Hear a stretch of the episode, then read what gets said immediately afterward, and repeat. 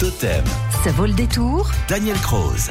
Les coureurs du Tour de France arrivent euh, dans nos régions. On va les retrouver dimanche entre Saint-Léonard de Noblat, Patrie de Raymond Poulidor en Haute-Vienne et le Puy-de-Dôme, qui est le plus célèbre et le plus haut de la chaîne avec une altitude de 1465 mètres. Il suit tous les étés la petite reine à la télé. Daniel Cross, bonjour. Bonjour. Alors on va parler justement de ce fameux Puy de Dôme qui attend le tour depuis 60 ans. Et oui, c'est le premier site naturel en France inscrit au patrimoine de l'UNESCO en 2018. Et le Puy de Dôme est fréquenté chaque année par 500 à 600 000 visiteurs. Longtemps ne s'est pas intéressé à la géologie et à son origine volcanique, mais seulement à son histoire, puisqu'un temple de Mercure y avait été érigé vers 140 après Jésus-Christ. On ne considérait alors le Puy de Dôme que comme l'héritage des fortifications construites par les Romains, et on attendit le XVIIIe siècle, 1751 plus précisément, pour l'inscrire parmi les volcans dignes d'intérêt et d'étude. Sa position contribua au centre de cette chaîne des puits qui s'étend sur une quarantaine de kilomètres à l'ouest de Clermont-Ferrand, entre les gorges de la Sioule et la Grande Limagne.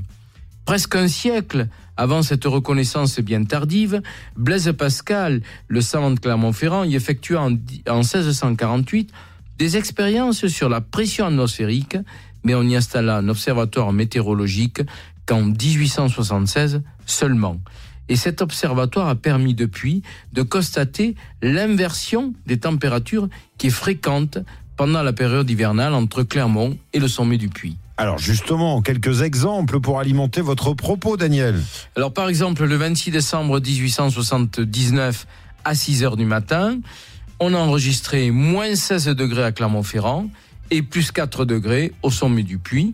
Ce phénomène qui ne s'observe que par temps calme s'explique par le glissement des couches d'air froid plus lourdes et des hauteurs en direction des dépressions. À l'automne, on peut contempler également depuis le sommet une mer de nuages avec une plaine de la Limagne noyée dans un épais tapis de brume et des volcans nimbés de soleil. Alors, les coureurs du Tour de France vont rejoindre le Puy de Dôme en vélo. Nous, on peut le faire euh, de différentes manières. Et on peut le faire notamment grâce à un train à crémaillère, le panoramique des Dômes, dont le tracé reprend en grande partie l'ancienne route à péage qui avait été ouverte et instituée en 1927. On peut s'y rendre également à pied par le chemin des Muletiers au départ du col de Seissat qui présente des pentes de 30 à 40 D'ailleurs, les chars romains tirés par cinq ou huit chevaux en flèche, l'empruntèrent, ce fameux chemin des muletiers, pour apporter les matériaux nécessaires à l'édification du temple de Mercure au sommet du puits. Alors, si on en parle, je le rappelle, c'est parce que le Tour de France va y passer dimanche. À ce propos, Vincent, qui est tout près de Clermont-Ferrand, à Aubière, nous demande si le Tour de France 64 se joua vraiment dans les pentes du Puy de Dôme où passeront dimanche les coureurs. Vous allez lui répondre dans un instant. À tout de suite, Daniel. À tout de suite. On ne choisit ni son origine ni sa couleur de peau. Avec Daniel Croze. Partez en balade et découvrez des anecdotes étonnantes sur nos régions. Totem. Ça vaut le détour. Le Puy de Dôme aujourd'hui, dans ça vaut le détour, avant l'arrivée des coureurs au sommet dimanche pour une étape qui s'annonce mythique.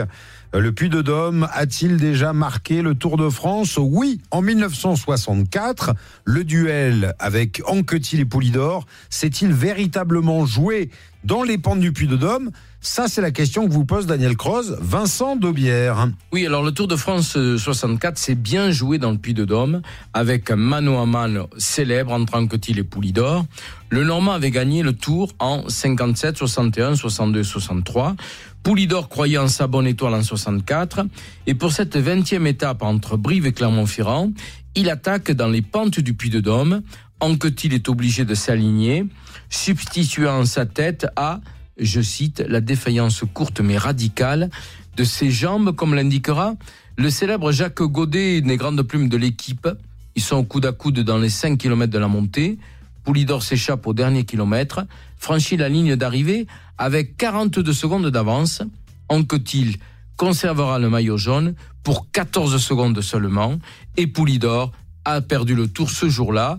Le suspense persistera jusqu'au contre-la-montre Paris-Versailles, mais Anquetil portera sa précieuse avance à une minute et il gardera son maillot jaune.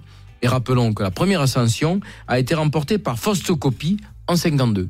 Allez, cette étape qui va nous mener jusqu'au sommet du Puy de Dôme, vous pourrez la suivre dimanche avec toutes nos équipes en direct sur Totem. Demain, 9h-10h, les plus beaux détours de la semaine avec vous, Daniel Croze. Et puis on se retrouve lundi pour une nouvelle semaine. Bon week-end